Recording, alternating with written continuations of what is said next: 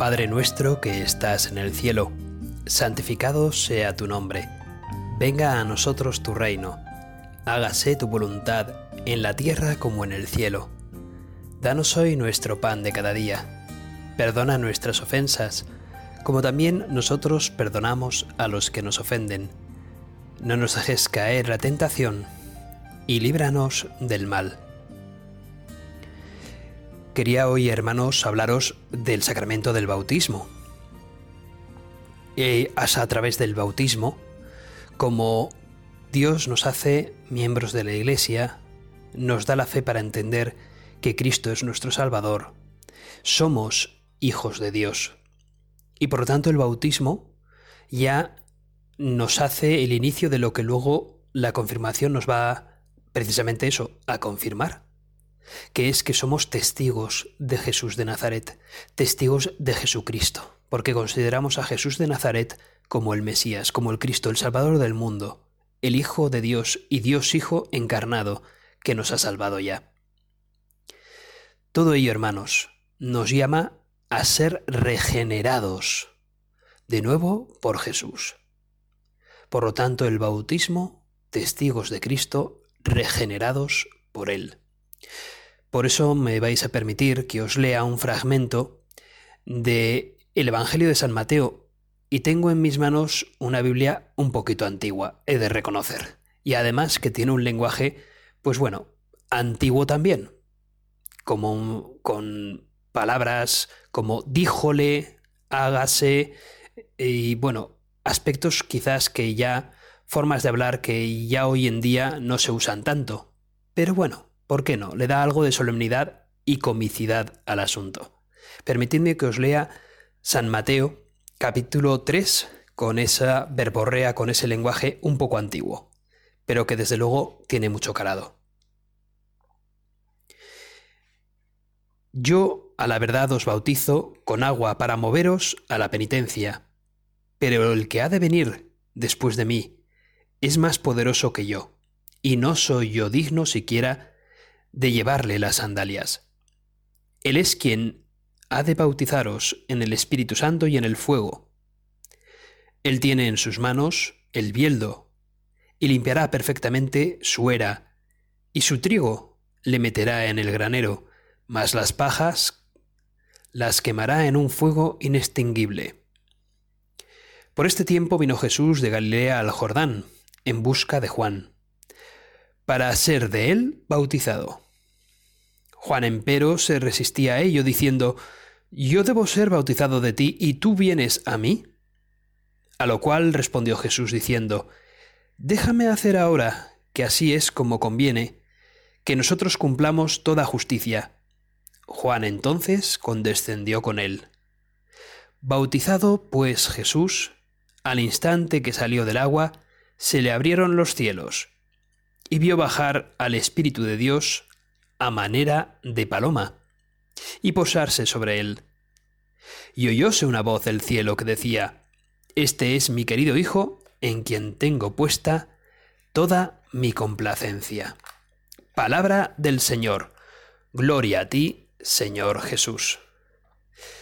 Cierro esta Biblia antigua, la verdad, pero no por ello deja de ser menos cierta todo lo que en ella se nos cuenta.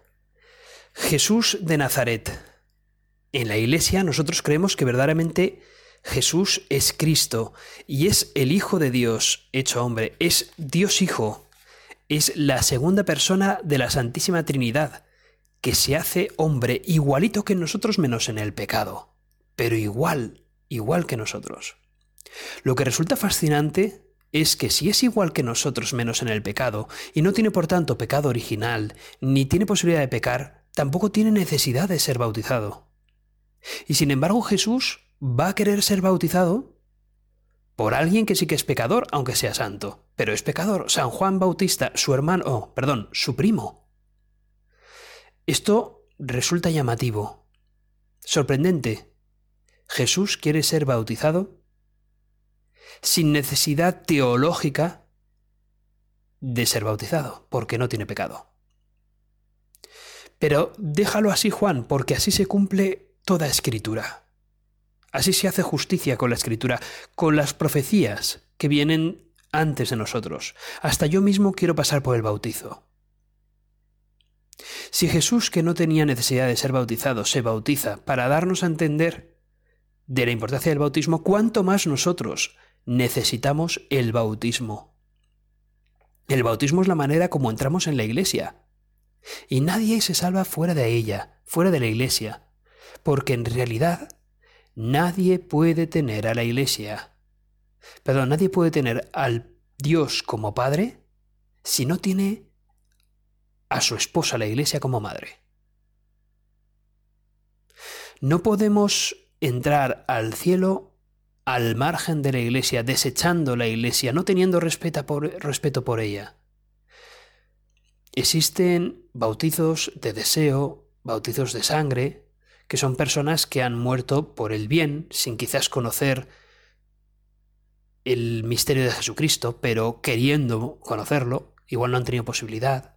Es el, bautismo de deseo y el de sangre, ¿no? Muriendo también por la, por la buena causa. Pero en realidad, esas personas no están al margen de la iglesia, se salvarán por Jesús dentro de la estructura eclesial. Lo que pasa es que la misericordia de Dios sobrepasa nuestro conocimiento, nuestras estructuras, pero la iglesia es el marco como Cristo ha querido que nos salvemos. Es el sacramento universal de salvación y el bautismo es el modo ordinario como Cristo nos concede ese Espíritu Santo que nos salva, nos santifica por dentro y a través del bautismo nos hace hace de nuestra alma un templo suyo. Desde entonces, hermanos, somos hijos de Dios, miembros de la Iglesia. Cristo es nuestro Salvador y somos templo del Espíritu Santo, que aún se agrandará esta concepción tras nuestra confirmación. Pero así es, hermanos. Eso es el bautismo, la entrada, la entrada al cielo,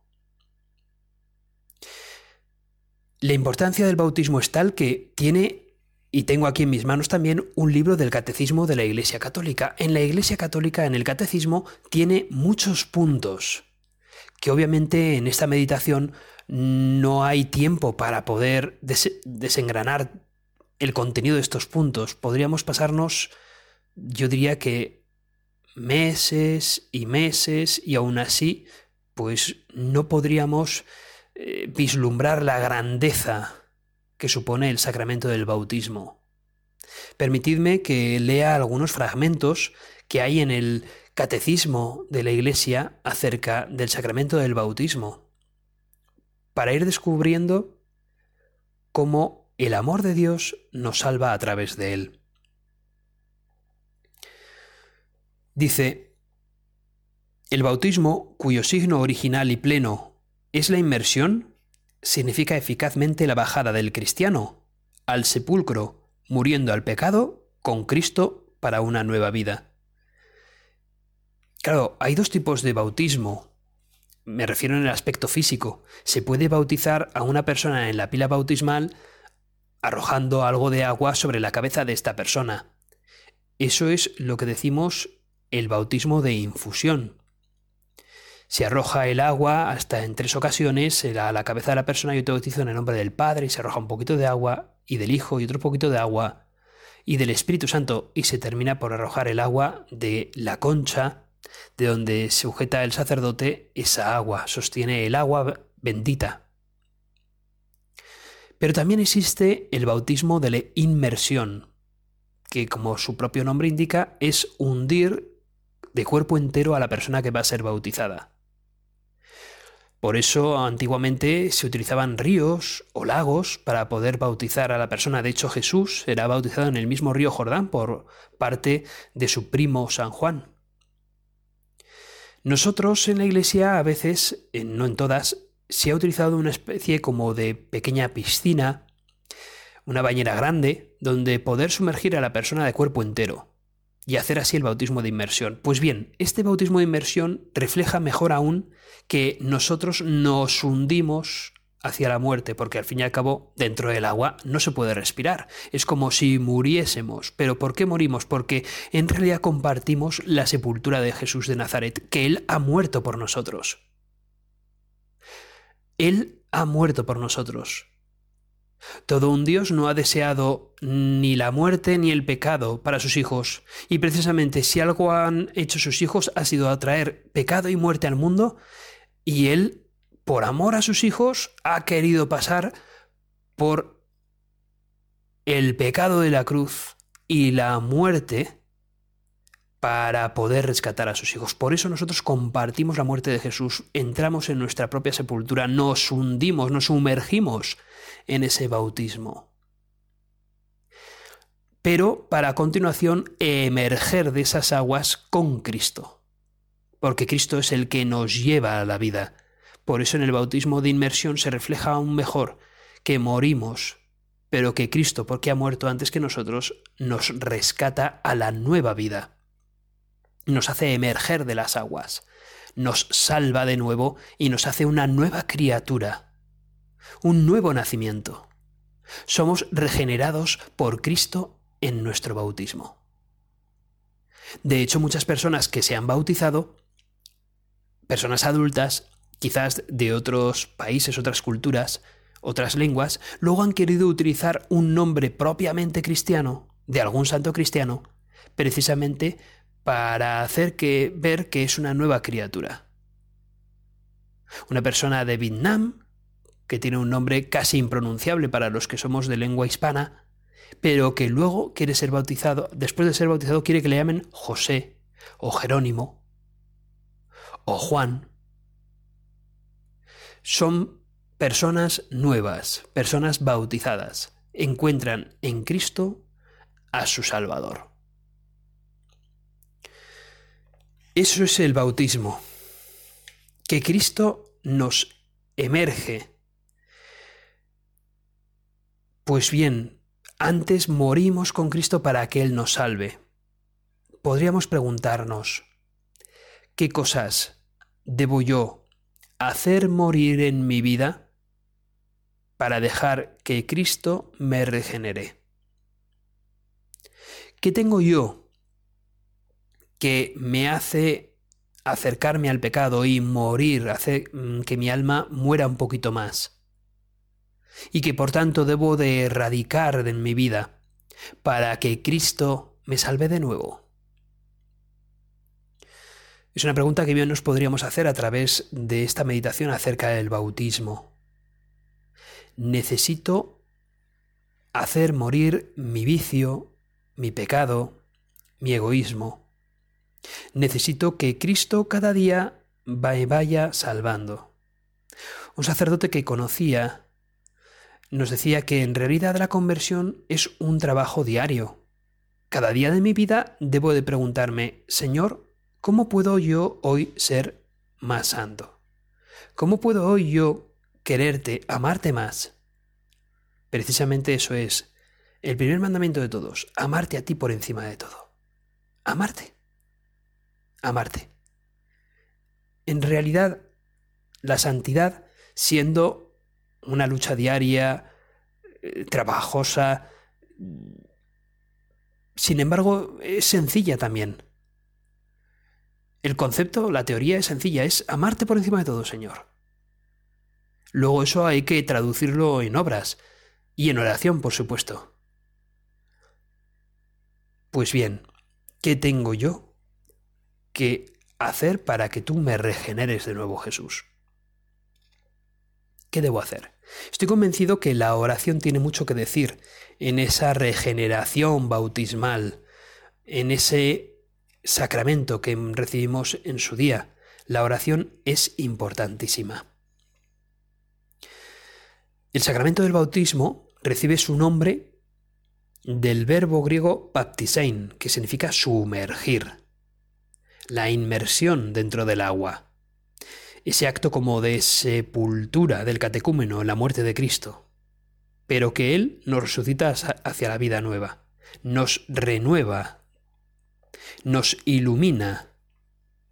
Mi espíritu queda iluminado. De hecho, ponemos en cada bautismo ese cirio pascual, al lado de la pila bautismal para entender que Cristo nos ilumina, nos da de nuevo su luz. Y repetimos en esa agua que queda bendita, bendecida, bendita, para aquella persona que va a ser bautizada, repetimos los momentos en los que Dios ha salvado al pueblo de Israel y a la iglesia a través del agua. Y repetimos, por lo tanto, en una oración grande, como pues Dios, a través de Moisés y su callado, utilizó las aguas del Mar Rojo para salvar a su pueblo y hacer hundir al pueblo que quería matar a Israel, es decir, en ese momento Egipto, que era el pueblo esclavizador, perseguidor del pueblo de Israel. Las mismas aguas nos salvan y nos quitan el pecado, el mal. También el arca de la alianza de Noé. El arca de Noé, no el de la alianza, perdón, el arca de Noé, prefigura también la salvación por el bautismo. Solo unos pocos se salvaron a través del agua del diluvio, pero el arca de Noé simboliza precisamente el bautismo. Pues bien, por último una imagen también preciosa. Y también con Moisés están pasando el desierto, el pueblo de Israel muere de sed, se queja y Yahvé hace un milagro a través del callado de nuevo de Moisés. Moisés rompe una piedra y a través de la cual sale un manantial de agua dulce que hizo beber al sediento pueblo judío y lo salvó en mitad del calor del desierto. Dios nos salva y nos salva a través del agua o de los elementos que a Él le plazca, pero nos salva. Y el bautismo es símbolo de la salvación de Dios, de la preferencia que Él tiene por nosotros de la predilección de amor que Él siente por nosotros, y que nos pide que no nos olvidemos de Él, que cada día de nuestra vida queramos ser regenerados por Él, que acudamos al bautismo que Él ya nos hizo.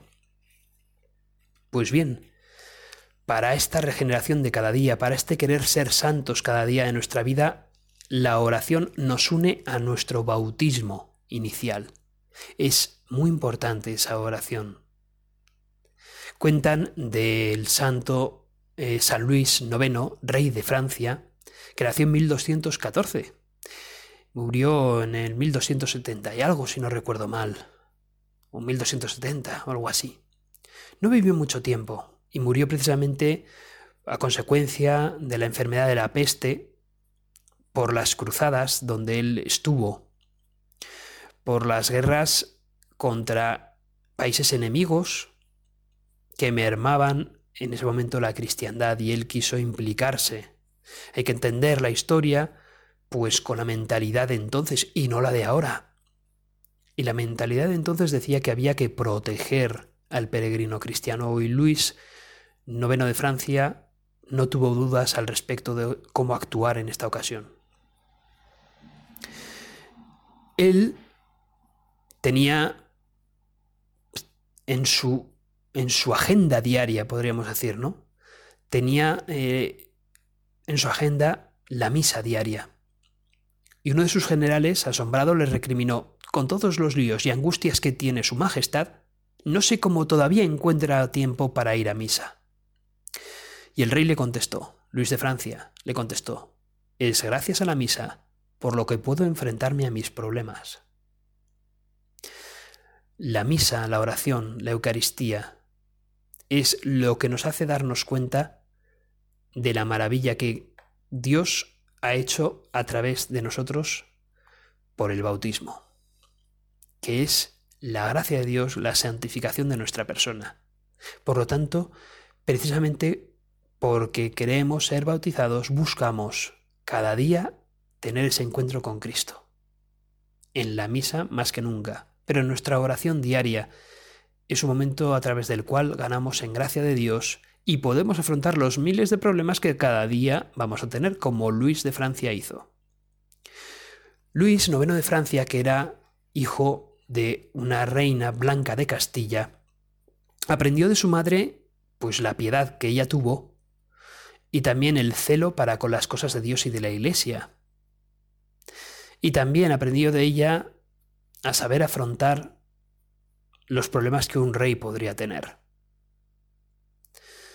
Y él tuvo mm, tanta, tanto agradecimiento a su madre por el bautismo que ella le regaló, porque el mayor regalo que podemos dar a, nuestros hijos es precisamente el don del santo bautismo, pues que Luis muchas veces se hacía llamar, en vez de Luis de Francia, Luis de...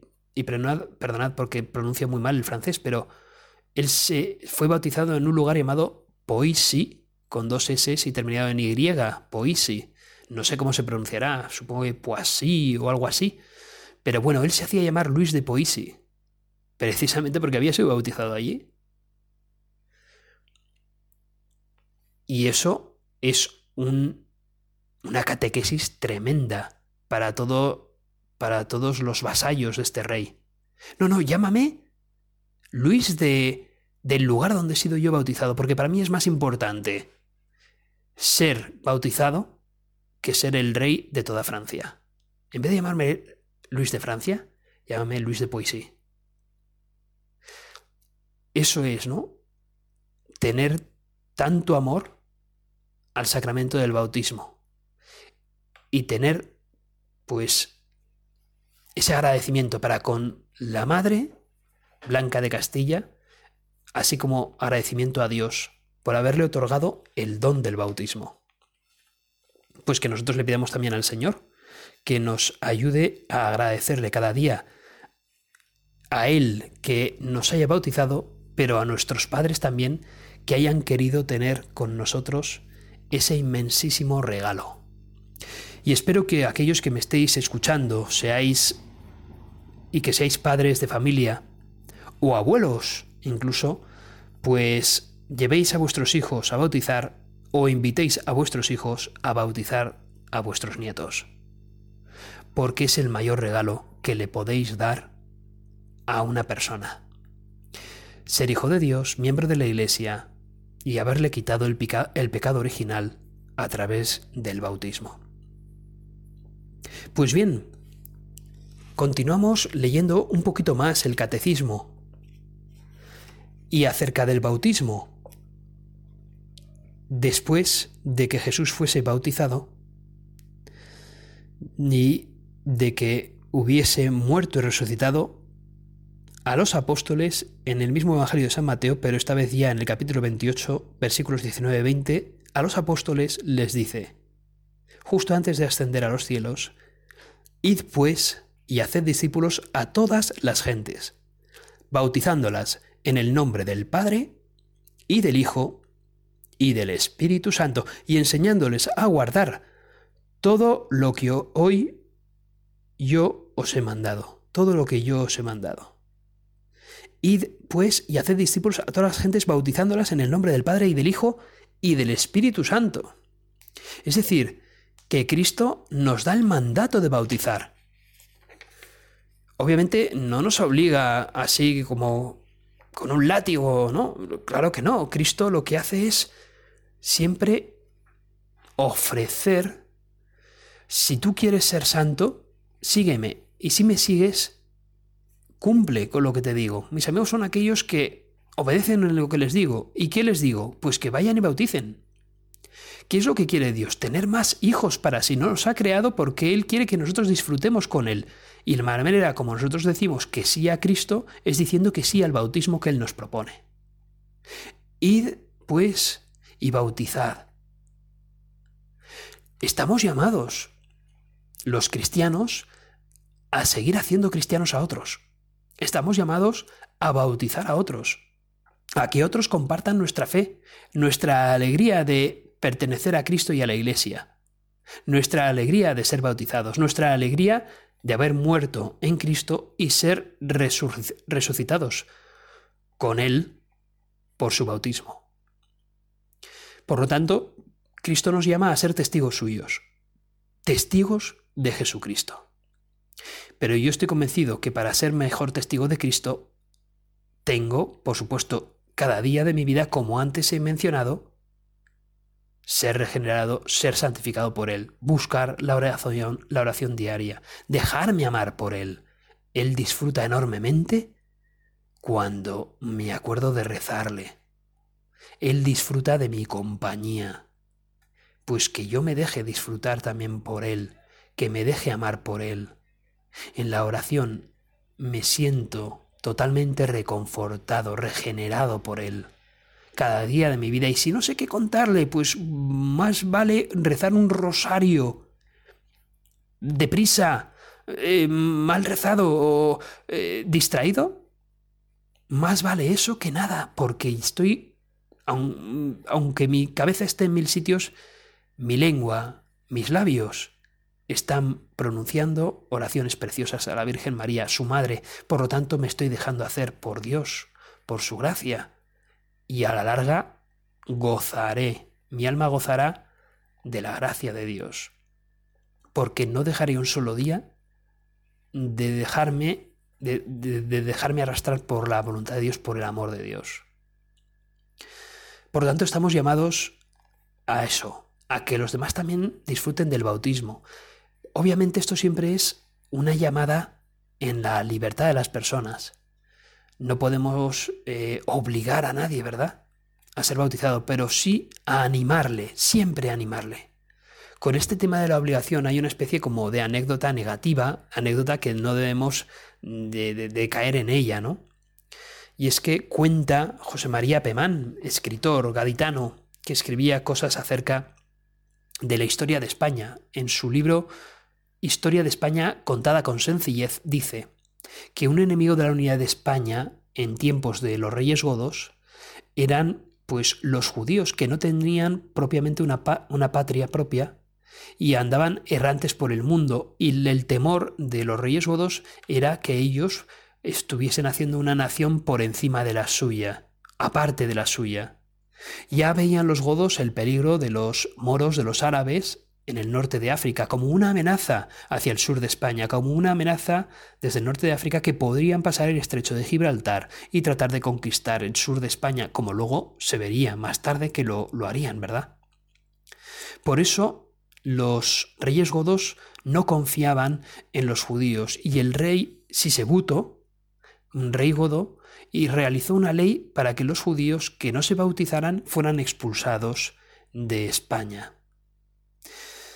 Este eh, fanatismo, intransigencia católica por parte del rey contra los judíos no fue compartida por, los, por la jerarquía eclesiástica de España. No fue compartida, de hecho, Isidoro, Isidoro de Sevilla, el obispo, dijo que no a lo que el rey Sisebuto estaba ofreciendo. Sin embargo, el rey terminó por hacer esta ley y obligó a muchos judíos a tener que convertirse y a, tener que bautizarse. Y los que no quisieron ser bautizados los llevaron efectivamente al norte de África, donde al final entablaron más amistad con los árabes, cosa que antes no parecía que tuviesen, y al final tenían judíos no convertidos tanto dentro de España como en el norte de África. Con comunicación entre ellos que podían precisamente los árabes aprovechar eso para ir luego a conquistar España. ¿Qué es lo que sucedió? Esto nos tiene que llamar a que efectivamente nuestro testimonio, nuestro apostolado, por lo menos hoy en día, tiene que ser desde un aspecto de la libertad y de el animar. Tenemos que hablar del amor de Dios. Tenemos que hablar del amor de Jesucristo. De una llamada a la conversión. Quizás no tanto hablar de que si no te bautizas, pues tu alma va a ir a... Bueno, pues mira, yo creo que antes de amenazar, de poner miedo, tenemos que animar a la gente a encontrar el amor de Dios y a decir que el amor de Dios se responde a través del decir que sí a los sacramentos, empezando por el bautismo, que es el modo como entramos en la iglesia. Llamados a vivir el bautismo con libertad desde el amor de Dios, hermanos, vamos a pedirle a la Virgen María que nos ilumine, que ella interceda por nosotros para que nos ilumine y nos anime a querer decir que sí cada día a Cristo, a querer decir que sí al bautismo que nos dio en su día y a querer decir que sí a ser testigos de Cristo con un buen apostolado y un apostolado iluminado por el Espíritu Santo. Dios te salve María, llena eres de gracia, el Señor es contigo, bendita tú eres entre todas las mujeres, y bendito es el fruto de tu vientre Jesús. Santa María, Madre de Dios, ruega por nosotros pecadores, ahora y en la hora de nuestra muerte. Amén.